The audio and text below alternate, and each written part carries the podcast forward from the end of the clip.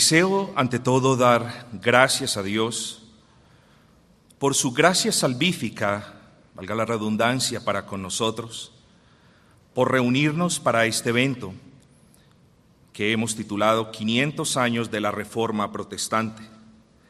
Pero sobre todo quiero dar gracias a Dios por cada una de sus vidas, por quienes viajaron desde otras partes del continente, por quienes viajaron de otras partes de nuestro país, por los amigos que nos acompañan de esta ciudad y por todos los que hicieron posible que este evento se llevara a cabo. Quiero agradecer a todos y cada uno de los miembros, de los hermanos que asisten de manera regular a Gracia Redentora por su trabajo también de antemano. Doy gracias. A los pastores Piñero, Renihan, Castañeda y Cruz, gracias por aceptar la invitación. Y en general, queridos amigos y hermanos, a todos y cada uno de ustedes en nombre de la Iglesia Bautista Gracia Redentora, les extiendo una calurosa y cordial bienvenida. Oramos para que el Señor bendiga este evento y también les bendiga a ustedes por medio de él. Y oramos también para que el Señor nos conceda un tiempo de comunión agradable y edificante. Quiera Dios, pues, alentarnos a serle fieles, concedernos corazones enseñables y encender la llama del celo y del amor por la verdad. Verdad que dicho sea de paso, hermanos, ha caracterizado la reforma protestante en su inmensa mayoría a lo largo de la historia. ¿Qué haremos entonces en esta conferencia? Primero les diré qué no haremos. No haremos de esta conferencia una clase de historia, y si bien citaremos fechas, nombres y acontecimientos, nuestro propósito no será el de repetir lo que dicen los libros de historia, sino el de poner la correcta información en el contexto adecuado. Tampoco nos enfocaremos exclusivamente en el aspecto doctrinal de la reforma, sino que le daremos igual prioridad al aspecto práctico y devocional. Habiendo dicho esto, sugiero, o más bien les diré qué es lo que haremos si el Señor nos concede la gracia para tal propósito. En primera instancia, definiremos brevemente la reforma protestante en su contexto histórico. Por buena necesidad, definiremos qué es una iglesia reformada y cuáles son los distintivos que las caracterizan. Segundo, consideraremos en detalle los cinco pilares de la Reforma protestante, tanto como su aspecto devocional. Al respecto de este objetivo, afirmaremos que no hay vida cristiana agradable a Dios aparte de las doctrinas que Dios nos ha revelado en su palabra. Tercero, nos adentraremos por el fascinante mundo de la teología de los pactos divinos. Se definirán los conceptos básicos, se hablarán de los diversos pactos y todo esto, naturalmente, se hará desde la perspectiva bautista reformada, que es aquella que se conforma al principio reformado de solo escritura. Cuarto, se describirá de manera minuciosa qué es lo que significa una reforma conforme a la escritura. Y también cuáles son las implicaciones de dicha reforma para el individuo y para la iglesia. En quinto lugar, a lo largo de varias ponencias se hablará del llamado que hacen muchos pastores en la actualidad, trataremos de hacerlo de manera muy constructiva, el llamado que hacen muchos pastores a una nueva reforma a la par de este llamado, en esta conferencia se aportarán los elementos de juicio para que cada uno de ustedes juzgue si es o no es necesario una nueva reforma tal como lo proponen algunos hermanos. Sexto, daremos un vuelo de pájaros sobre la historia de la reforma.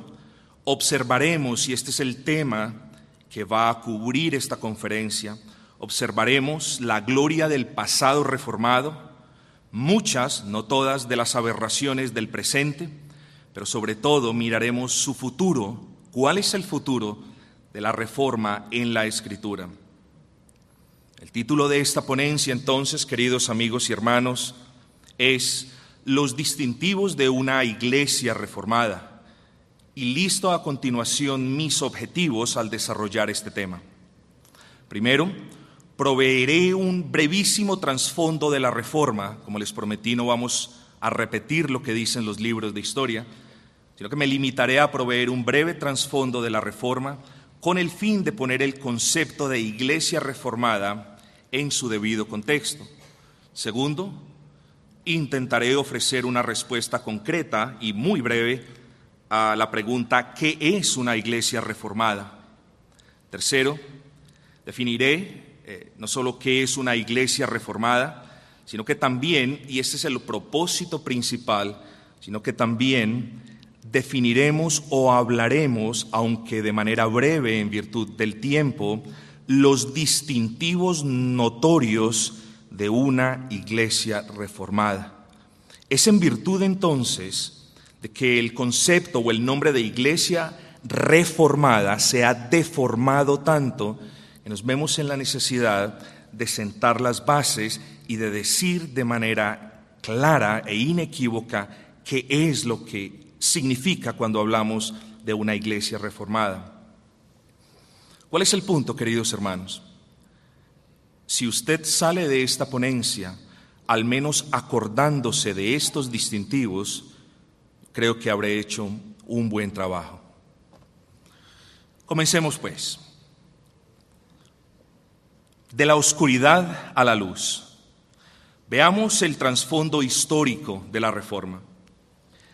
Contemplemos brevemente qué fue lo que sucedió muchos siglos antes de que Martín Lutero clavara las 95 tesis de aquel templo en Wittenberg, Alemania. Démosle juntos una mirada a aquella época oscura del cristianismo que comenzó cuando muchos de los líderes cristianos se olvidaron de que la escritura gobernaba sus vidas y la de la iglesia y de que era esta y sólo esta la norma suprema de fe y conducta en todo. Esta fue una época oscura en la que los pastores de las iglesias, o de muchas de ellas, comenzaron a ignorar lo que el Salvador les había ordenado a sus discípulos, el que dirige sea como el que sirve. También olvidaron lo que Pablo repetía una y otra vez en sus epístolas, siervos de Jesucristo. Y también olvidaron lo que Pedro afirmó de manera magistral cuando dijo, apacentad la grey de Dios que está entre vosotros, cuidando de ella no por fuerza, sino voluntariamente, no por ganancia deshonesta, sino con ánimo pronto. La arrogancia entonces había tomado posesión de muchos de estos hombres. Los pastores de las iglesias comenzaron a tener sed de poder, a medida que ellos se iban independizando más y más de la autoridad de la palabra de Dios, sucedió entonces lo inevitable. Las palabras autoritativas de Dios comenzaron a ser cambiadas por aquellas que son producto de la imaginación del hombre. Poco a poco la realidad pasó de ser la iglesia es gobernada por la escritura y solo por ella a las personas eran gobernadas por una iglesia que había torcido la escritura. Pero si usted piensa, querido amigo, que la iglesia del Señor se sumergió en la oscuridad durante la época medieval, yo le sugiero que lo piense de nuevo. La oscuridad en la que terminó sumida la iglesia comenzó a caer sobre ella, como lo afirmamos hace un instante, a medida que la iglesia abandonaba la palabra de Dios. Con estas pocas observaciones, e insisto, son pocas en virtud del tiempo y de todo lo que tenemos que hablar, les invito a dar una breve mirada a ese pasado oscuro de la iglesia previo a la reforma. Si vienen conmigo al año 400 después de nuestro Señor, les pido que consideren lo siguiente.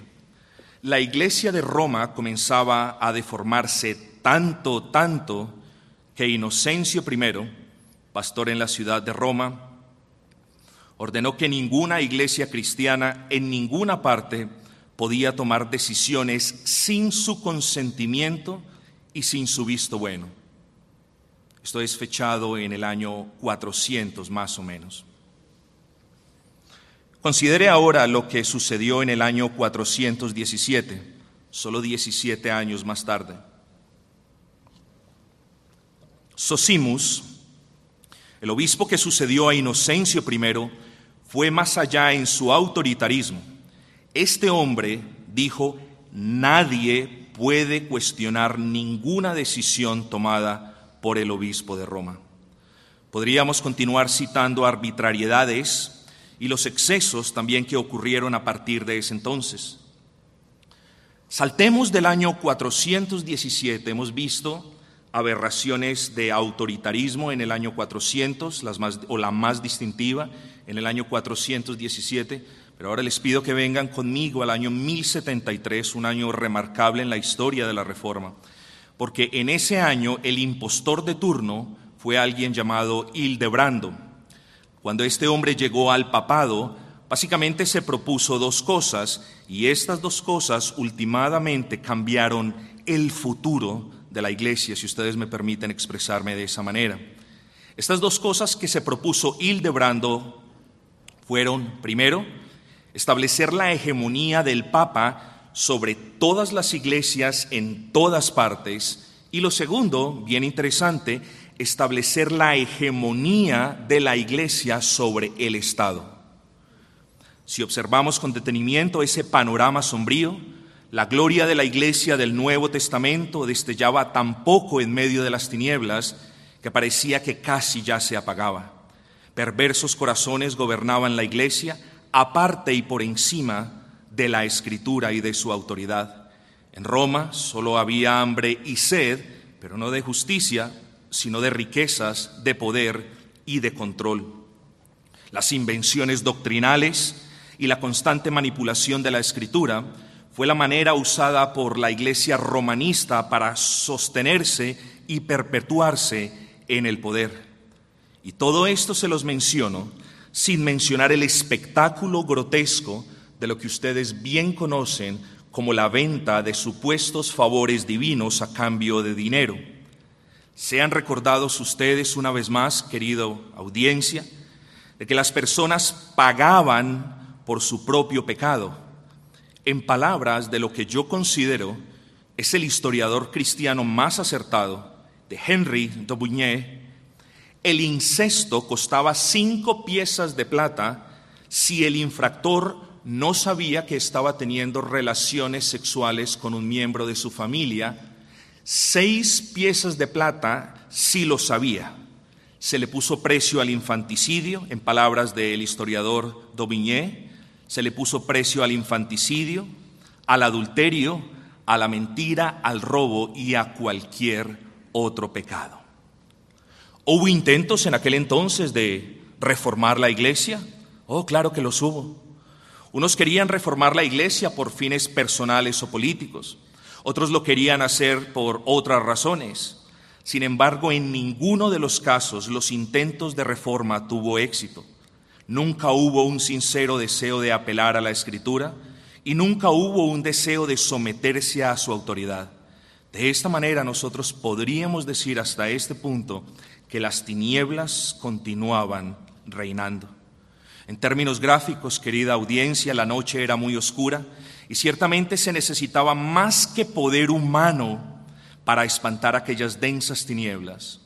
Pero gracias a Dios, la luz de la mañana de la reforma habría pronto de alumbrar. Es necesario, sin embargo, hacer una observación clara y puntual al respecto. De la misma manera como la vida de un niño no comienza el día de su nacimiento, sino el día de su concepción, Así también la vida de la Reforma, estrictamente hablando, no comienza el 31 de octubre de 1517. La Reforma, técnicamente hablando, comenzó mucho antes, cuando Dios reformó el corazón de varones, a quienes convirtió en varones temerosos, esforzados, sacrificados y valientes. Listaré solo alguno de estos varones a los que hago referencia y mencionaré brevemente parte de su aporte a la reforma que hicieron que aquel periodo fuera considerado como el periodo de la pre-reforma o el periodo que antecede la reforma tal cual la conocemos. Hablemos brevemente de algunas de estas personas. Pedro Baldo, de nacionalidad francesa. Valdo protestó y rechazó públicamente los excesos del, papado en el sur de Francia entre finales del siglo XII y comienzos del siglo XIII. Para poner en contexto el valioso aporte de Valdo en la prerreforma, seamos recordados de dos doctrinas que él reformó. Reformar significa dar una nueva forma para que nosotros eh, entendamos este concepto. Imagínese usted un alambre. Ese alambre es el modelo del Señor, que el modelo que el Señor da en la palabra del Señor este alambre es perfectamente recto. El hombre a medida que pasa el tiempo lo deforma, lo deforma y lo que hace la reforma no es inventarse una nueva iglesia o inventarse un nuevo juego de doctrinas, sino por la gracia del Señor volverle a dar la forma que tenía, para que tengamos eso más o menos en cuenta. La teología deformada de Roma enseñaba que el Papa, como representante de Jesucristo, era el único intercesor en la tierra entre Dios y el hombre. Valdo regresó, reforma, siempre estemos la asociando con el regreso a la escritura y em, el regreso al sometimiento de su autoridad. Valdo entonces regresó a la escritura y a partir de la escritura enseñó lo que la escritura decía, porque hay un solo Dios y un solo mediador entre Dios y los hombres, haciendo referencia a nuestro Señor Jesucristo. La teología deformada de Roma enseñaba que los santos habían de ser adorados. Bueno, Baldo se paró en la raya e insistió en su rechazo a esta perversa práctica y de manera pública proclamaba y enseñaba al pueblo del sur de Francia las demandas del primer y segundo mandamiento y en especial aquel pasaje que dice, maldito el hombre que hiciere escultura o imagen de fundición. John Wycliffe, de nacionalidad inglesa, llamada por muchos la estrella de la mañana de la Reforma. En el siglo XIV, Wycliffe protestó de manera pública en contra del error de la transubstanciación, del supuesto poder de los sacerdotes para perdonar pecados y de la adoración de imágenes, entre otras herejías. Muchos de quienes antes miraban por la ventana de madera del confesorio buscando perdón de pecados, ahora por la gracia del Señor estaban mirando a Cristo con los ojos de la fe para ser justificados por medio de ella. ¿Qué hay de, de John Huss, llamado el ganso de Bohemia?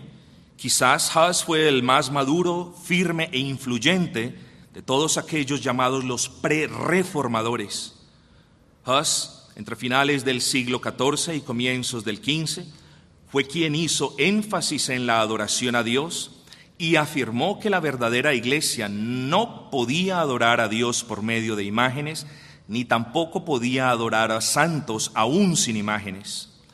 Dice el señor S. M. Houghton en su libro Apuntes de la Historia de la Iglesia, que fue John Huss quien en el púlpito de la capilla de Belén en Praga, Checoslovaquia, denunciaba con vigor el abuso del clero y a la vez alimentaba a los hambrientos con el pan de vida que Roma les había quitado. Huss fue uno de los defensores más fervientes de la doctrina de la autoridad de la escritura y la aplicó de manera sublime al afirmar que, abro citación, la escritura era la norma de autoridad tanto en la vida del creyente como en la iglesia. Muchas otras cosas son las que se pueden decir acerca de este gran reformador. Pero ahora bástenos saber que a este varón Dios reformó su corazón y usó también para traer a muchas de sus ovejas de regreso al camino de la escritura.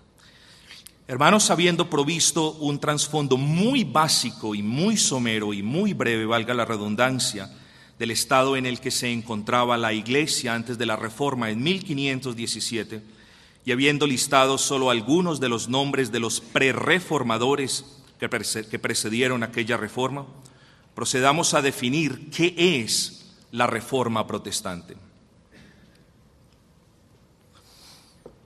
La reforma protestante puede ser eh, definida sencillamente como el regreso de la Iglesia a la autoridad de la Escritura.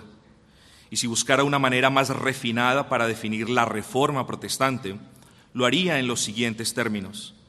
La reforma protestante puede ser definida como el comienzo de una época en la que Dios condujo a su iglesia de regreso a la verdad del Evangelio y en la que por su gracia la escritura recobró la prioridad, la autoridad, la necesidad que la Iglesia católico romana le había robado.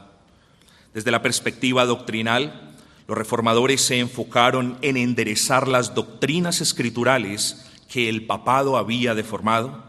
Desde la perspectiva moral, los reformadores denunciaron la avaricia, la lujuria y los excesos inmorales que reinaban en la inmensa parte de la estructura jerárquica del catolicismo romano. Pero de nuevo, es supremamente importante aclarar algo en caso de que sea necesario. La causa de la reforma no fueron ni los abusos, ni los excesos del papado, ni la inmoralidad del clero de la iglesia romanista. Esa, contrario a lo que muchas personas creen, no fue la causa de la reforma. Sin cuestionamiento alguno, hermanos, la causa de la reforma fue la necesidad de que la escritura, como la palabra inerrante e infalible de Dios, volviera a reinar en la vida de las personas y de la iglesia. Cerca del final de su vida, Lutero declaró, comienzo la cita, por la palabra de Dios la iglesia ha sido salva y con la palabra de Dios la iglesia debe ser reformada. Cierro citas. Con esto en mente, y con el propósito de consolidar el concepto de reforma protestante, cada vez que hablemos de ella deberíamos tener en cuenta los siguientes seis aspectos que mencionaremos a continuación. El objetivo de la reforma. ¿Cuál fue el objetivo de la reforma? Restablecer, y esto debe quedar claro, son enseñanzas puntuales y básicas que nos servirán durante estos tres días. El objetivo de la reforma fue el de restablecer la autoridad de la escritura y solo de la escritura en la vida del creyente y de la iglesia. Ese, ese, fue el objetivo básico y primario de la reforma. El autor de la reforma. En esto quiero hacer énfasis. La reforma protestante no fue el producto del esfuerzo de Martín Lutero o de Juan Calvino, como muchos parecen creer, sino por el contrario, el resultado de la operación de la gracia de Dios en el corazón de muchos otros hombres además de ellos. Por ello afirmamos que Dios es el autor y el Señor de la reforma. La importancia de la reforma. Lo que sucedió en Wittenberg aquel 31 de octubre de 1517 debe y tiene que ser siempre considerado a la luz de la providencia de Dios. En esto concuerdo plenamente con el doctor Peter Masters, quien dice, la reforma protestante fue sin duda alguna el mayor acontecimiento de la historia desde el nacimiento de la iglesia cristiana en Pentecostés. Cierro la cita. La novedad de las doctrinas de la reforma. Hay personas que piensan que la reforma es algo nuevo, son invenciones de hombres, ese es el concepto que muchos tienen. En lo que respecta a las doctrinas, cuando hablamos de la reforma protestante, no hablamos de la invención de nuevas doctrinas, sino del restablecimiento de las doctrinas escriturales que habían sido enterradas por el romanismo. En la reforma no hubo nada nuevo, mis amados hermanos, solo se reformó gran parte de lo que había sido deformado. Entonces no solamente vemos el propósito de la reforma, el autor de la reforma, la importancia de la reforma, sino también las novedades de las doctrinas de la Reforma y el carácter humano de la Reforma. En este punto debemos tener en cuenta dos cosas. Los reformadores fueron hombres mortales, falibles y se equivocaron. Eso no se nos debe olvidar. Pero podemos decir dos cosas al respecto. Los reformadores fueron los instrumentos que Dios usó grandemente en el restablecimiento y en el saneamiento de muchas de esas doctrinas cristianas que hasta ese punto habían sido adulteradas por el Papa a la cabeza del catolicismo romano. También es necesario y es justo en aras de la claridad y de la honestidad y de la verdad decir que hubo otras doctrinas que en mi opinión no solamente los reformadores no reformaron, sino que también fallaron en reformar. Entre esas doctrinas que los reformadores no reformaron, tenemos, por ejemplo, el bautismo de los infantes. De eso el pastor Samuel Renihan nos va a hablar más en detalles. La fecha de vencimiento de la reforma. ¿Cuál es la fecha de vencimiento? ¿Será que la reforma protestante ya pasó? ¿Será que ya no es relevante? ¿Será que hay necesidad de una nueva reforma, como lo argumentan algunos queridos amigos y hermanos? Bueno, el razonamiento es sencillo. En virtud de que el creyente jamás alcanzará la perfección mientras viva, por ende la iglesia jamás alcanzará la plena perfección mientras sus miembros permanezcan en sus cuerpos de muerte. Esa es la razón por la que afirmamos bíblica y enfáticamente que la reforma continúa y continuará hasta el día, o debe continuar, por supuesto, hasta el día del retorno glorioso de nuestro Señor Jesucristo. Así que habiendo provisto de manera resumida el trasfondo histórico de la Reforma Protestante y habiendo definido brevemente qué es la Reforma Protestante, ahora llegamos a nuestro tercer punto. Definamos qué es una iglesia reformada. Ese es un punto que nos interesa en sobremanera. Quiero que presten atención a estos, queridos amigos y hermanos. Cuando en la actualidad se trata de definir qué es una iglesia reformada, uno no tardará mucho tiempo en darse cuenta de que el término iglesia reformada es, en primera instancia, vagamente comprendido por la mayoría o, en segunda instancia, inapropiadamente usado por algunos. Primero, cuando afirmo que el término iglesia reformada es un término vagamente comprendido por la mayoría, Hago referencia a que en la actualidad buena parte de quienes profesan el cristianismo como su fe cree que la reforma es una nueva religión inventada por Martín Lutero o Juan Calvino. Otros creen que en las iglesias reformadas, por ejemplo, esto es muy común, otros creen que en las iglesias reformadas no se adora a Dios porque no hay bandas, porque no hay luces o porque no hay movimientos del espíritu como el cristianismo moderno llama a este tipo de eh, prácticas que no se conforman a Primera de Corintios 14, 41, que es hacerlo todo de manera decente y hacerlo todo en orden.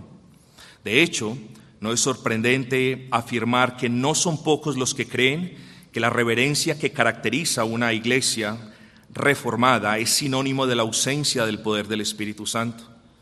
Además de todo esto, y debido al desconocimiento de la Escritura, Muchos se imaginan que las iglesias reformadas son una secta legalista porque creemos en las doctrinas de la gracia y porque tenemos la ley moral como nuestra norma de conducta y de vida.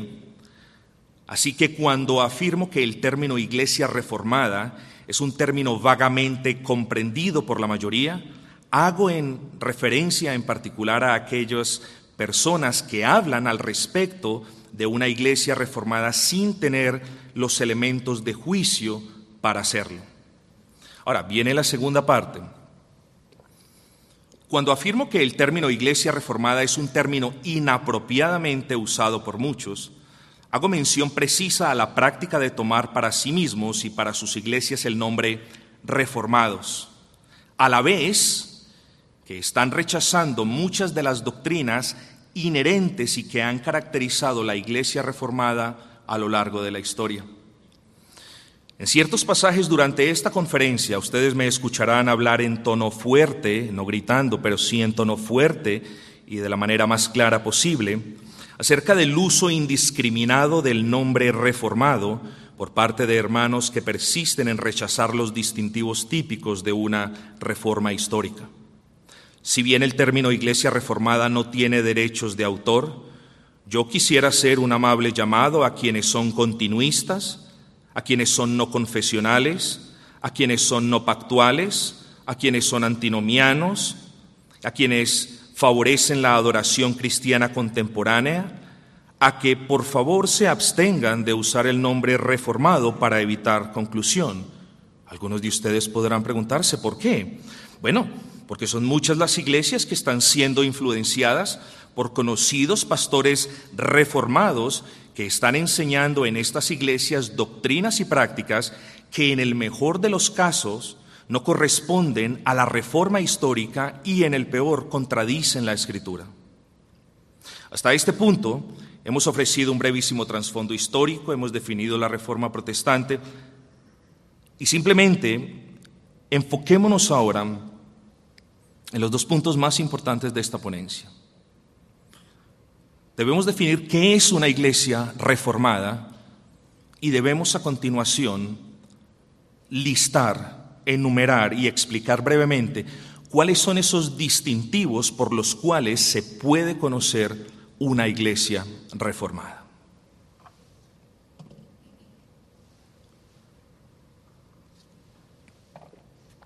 ¿Qué es una iglesia reformada? Voy a ser muy breve.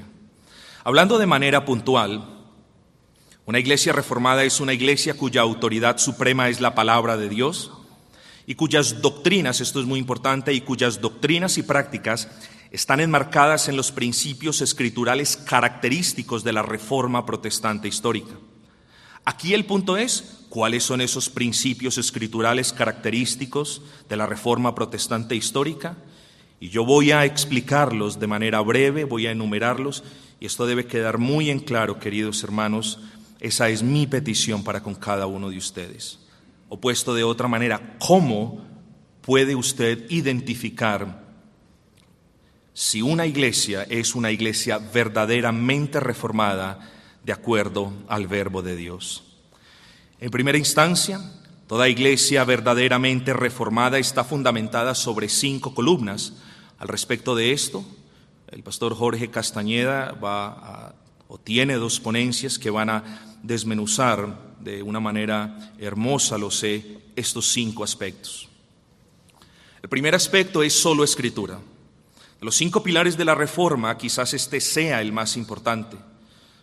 Solo escritura significa que la escritura es la norma de suprema autoridad, prestemos atención, es la norma de suprema autoridad sobre todos los aspectos doctrinales y prácticos. Lo que estamos diciendo es que es la escritura y solo la escritura la que gobierna en el dogma y en la praxis de la iglesia.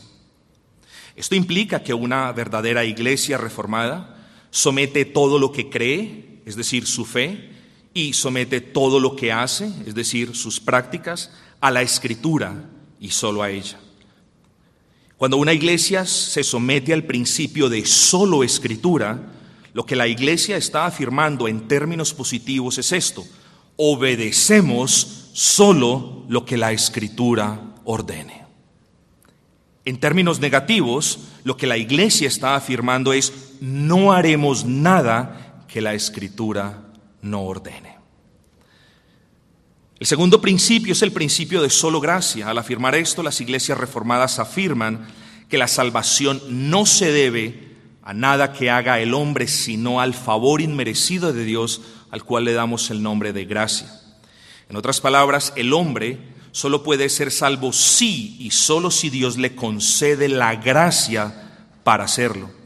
Esto significa que la causa de la salvación del hombre no yace en el hombre ni en los méritos que él crea obtener por medio de obras, sino que yace en el favor inmerecido de Dios para con él. Eso es solo gracia. Una iglesia reformada se caracteriza por tener el principio de solo fe. Roma enseñó un concepto de justificación ajeno a la enseñanza de la Escritura.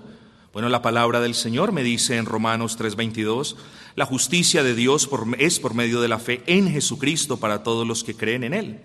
Pero la iglesia romanista decía y aún dice que para ser justificado el hombre, además de la fe, debe hacer buenas obras y siempre debe permanecer en obediencia a la Santa Madre Iglesia, como ellos le llaman.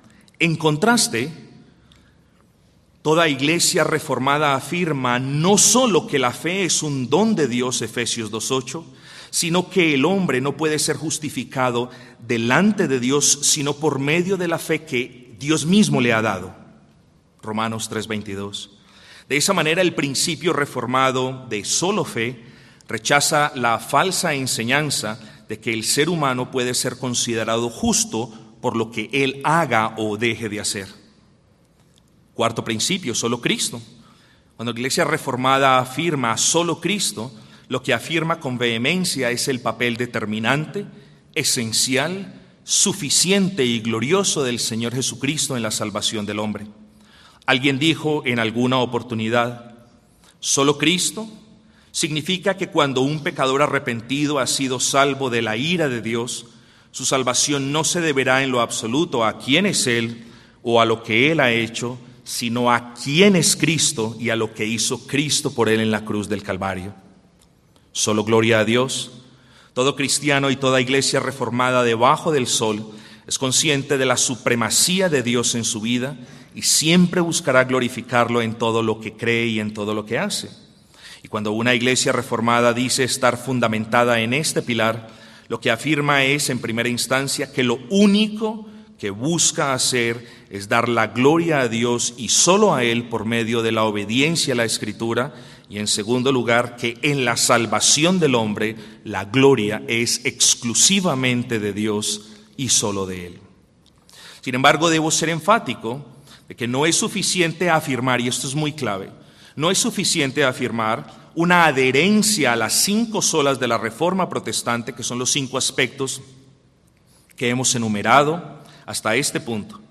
Una consecuencia natural de una iglesia eh, fundamentada en las cinco solas de esta reforma es su adherencia a unas doctrinas que se le conocen como las doctrinas de la gracia, unas doctrinas que destellan la gracia del Señor en la salvación del hombre. De esta manera, las doctrinas de la gracia entonces se constituyen en otra marca indeleble de toda iglesia reformada, y en ellas se puede observar claramente el carácter maravilloso de la soberanía de Dios, el carácter infinito de su inmensa gracia y el amor eterno por el que envió a su Hijo al mundo a morir por su iglesia. Observemos pues este segundo distintivo de toda iglesia reformada.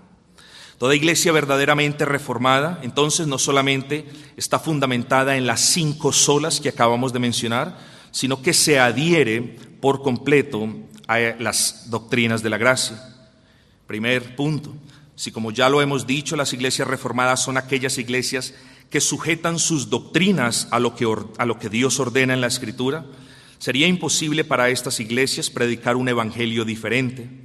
Cuando hablo de un evangelio diferente, hago referencia a un mensaje en el que el hombre natural, a pesar de estar muerto en sus delitos y pecados, tiene el deseo y la capacidad de arrepentirse de sus pecados y de creer para salvación en sus propias fuerzas sin la intervención divina.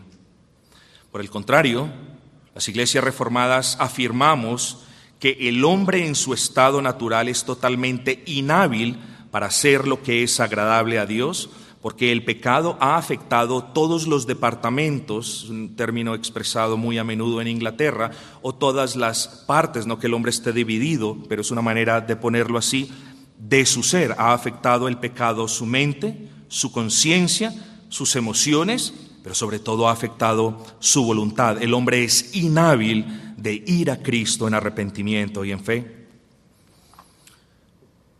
Segundo punto, Elección soberana.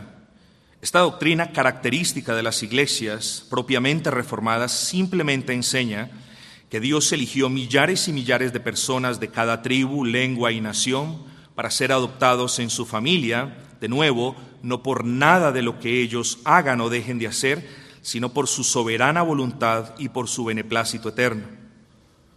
La grandeza del tercer punto es una joya de las doctrinas de la gracia y se llama redención particular.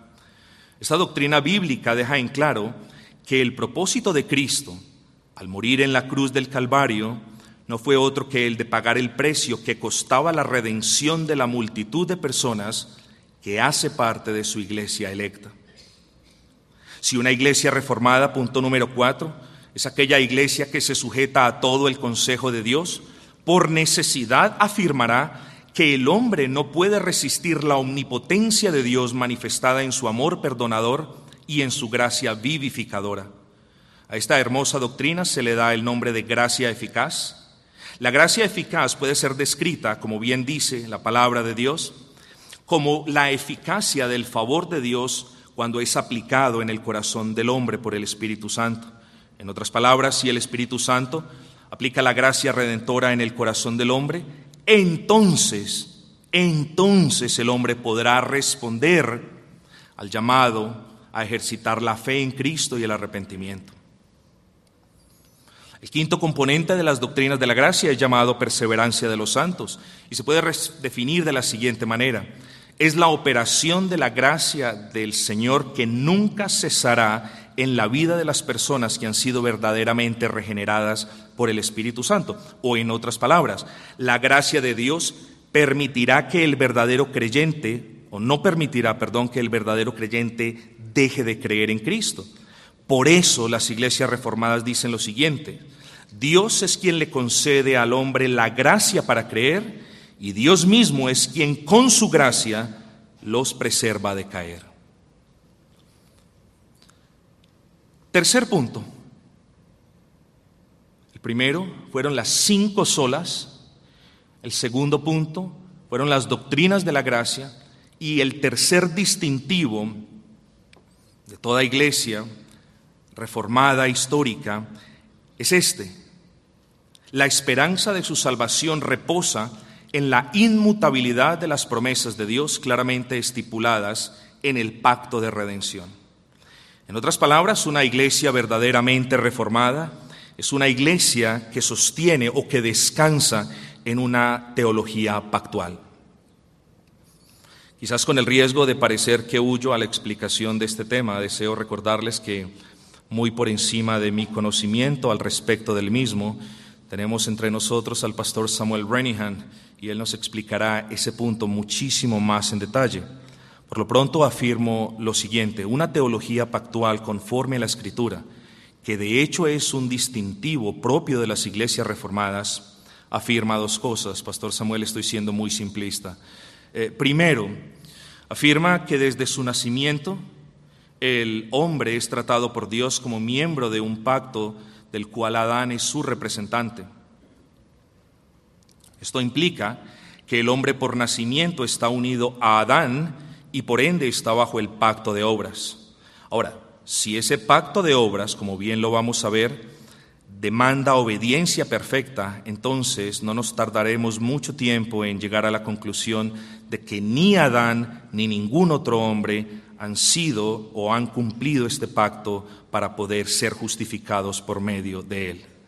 Por tanto, en virtud de su unión a Adán, un hombre bajo este pacto, lo único que podrá recibir de él es condenación y ruina. Segundo, esa teología pactual también afirma lo siguiente, que cuando por la gracia del Señor los pecadores que están bajo el pacto de obras ponen su confianza en Cristo, su unión con Adán cesa de ser una realidad e instantáneamente pasan a estar unidos a Cristo por medio de la fe. A partir de ese momento, Cristo se convierte en su representante y muy en contraste con la herencia que reciben quienes están unidos a Adán en el pacto de obras, aquellos unidos a Cristo en el pacto de gracia reciben en Cristo todas las bendiciones que Dios prometió darles desde la eternidad pasada. Entonces tenemos estos tres aspectos, queridos hermanos, las cinco reformas, las cinco solas de la reforma protestante, las doctrinas de la gracia y una teología pactual. El cuarto distintivo por el que nosotros o que nosotros debemos tener en cuenta eh, con el propósito de identificar el verdadero carácter reformado de una iglesia es que toda iglesia reformada honra la ley de Dios. En línea con la enseñanza de la Escritura, y habiendo comparado las posturas de muchos de los padres de la Iglesia y de innumerables teólogos a lo largo de la historia, una iglesia reformada cree que la Escritura hace tres distinciones al respecto de la ley, la civil, la ceremonial y la moral. De estas leyes, tanto um, la ley ceremonial que regulaba la adoración de Israel como congregación, y la ley civil que regulaba la vida de Israel como nación cesaron de ser vinculantes para la iglesia del Nuevo Testamento. El aspecto ceremonial de la ley cesó con el sacrificio de nuestro Señor y el aspecto civil de la ley cesó con la desaparición de Israel como nación en el año 70. Sin embargo, la ley moral no ha cesado de ser vinculante para la iglesia del Nuevo Testamento. Los diez mandamientos siendo santos, justos y buenos, Romanos 7:12, y siendo ellos el reflejo perfecto de la santidad de Dios, jamás han dejado de constituirse en el modelo de vida que todo creyente debe observar. Me ha parecido prudente tratar este punto muy aparte de los otros, porque se me hace virtualmente imposible creer que los pastores reformados, o muchos, perdón, no generalizo, muchos de los pastores reformados en la actualidad, en el peor de los casos, están adoptando conductas antinomianas y en el mejor están siendo selectivos en lo que respecta a qué mandamientos quiero obedecer y qué mandamientos desecho. Pero afirmamos hasta el cansancio que las iglesias reformadas no consideramos la ley ni como medio de justificación, ni como medio de condenación, sino como el medio estipulado por el Señor para nuestra santificación. La ley de Dios para el creyente reformado es simplemente el estándar que regula su vida, como bien afirma el puritano Samuel Bolton. Comienzo la cita. La ley nos envía al Evangelio para que seamos justificados y el Evangelio nos envía a la ley para que allí encontremos cuáles son nuestros deberes habiendo sido justificados. Una iglesia que desecha la ley moral de Dios o que selecciona qué obedecer y qué no obedecer de ella, es una iglesia que inevitablemente se distancia del cristianismo, obediente que glorifica a Dios y como consecuencia de la definición histórica de lo que implica ser una iglesia verdaderamente reformada.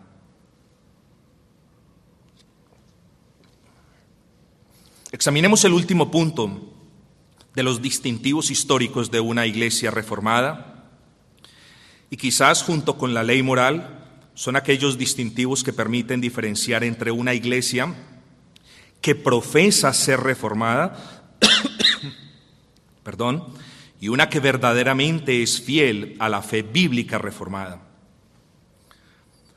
Toda iglesia verdaderamente reformada respeta el principio regulador de la adoración.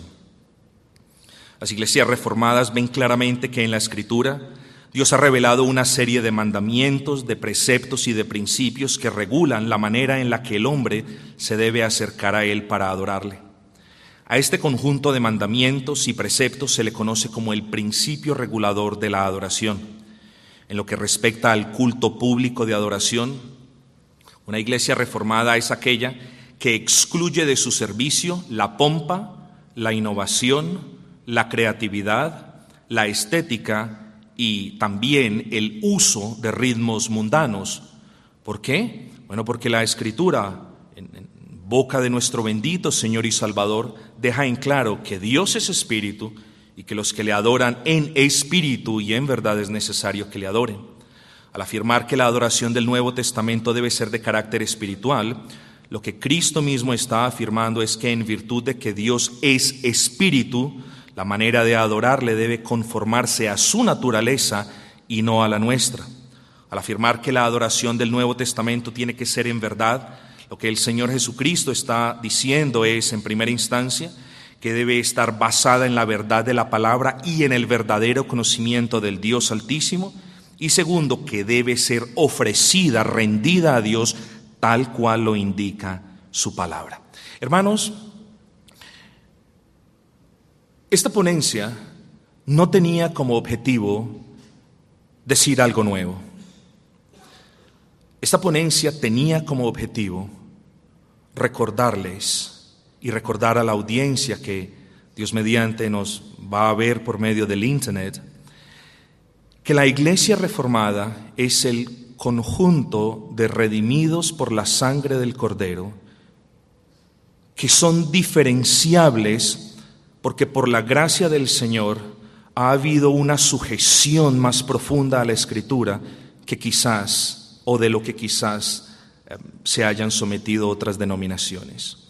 E, en esta ponencia no quiero mm, dejar un mensaje de que las iglesias reformadas somos superiores o mejores. Por el contrario, si algo caracteriza a una iglesia reformada es la plena convicción de que el error siempre está tocando sus puertas y por lo tanto debemos estar pendientes para identificarlo, pedir discernimiento al Señor para tratar con Él y gracia también para corregirlo. Esta ponencia no ha tenido como objetivo, estimada audiencia, ah, vislumbrarlos con cuestiones eh, grandiosas, con un lenguaje exótico. De hecho, mi objetivo fue el de ponerla de la manera más sencilla posible para que nosotros siempre estemos pensando al respecto de la iglesia reformada histórica en términos de esos distintivos que acabamos de mencionar. Y es supremamente importante que esto hagamos, hermanos. Y es supremamente importante que lo hagamos porque eh, y esto lo vamos a ver en las ponencias de mañana, es supremamente importante que lo hagamos, porque ahora llegó el boom de las iglesias reformadas. ¿Es malo que las iglesias se llamen reformadas? Bueno, mi postura al respecto es clara. Es malo si no están presentando las muestras inherentes de lo que siempre ha sido una reforma histórica. Habiendo dicho todo lo anterior con respecto a la adoración regulada, entonces, Afirmo sin temor a la crítica que es imposible reconciliar los conceptos de iglesia reformada y de adoración contemporánea en lo que a mí respecta y en lo que respecta a la inmensa mayoría de pastores conservadores, esos términos son mutuamente excluyentes. En virtud entonces de lo argumentado en esta ponencia, y con esto cierro, y en aras de la claridad, afirmo lo siguiente sin temor a las críticas que sé que vendrán. Una iglesia jamás debería llamarse reformada si no reposa en una clara teología pactual y si no cree y proclama las doctrinas de la gracia. Una iglesia jamás debería llamarse reformada si no se fundamenta en los cinco pilares de la reforma, en especial y si no sujeta todo su dogma o toda su doctrina y toda su práctica al principio de solo escritura.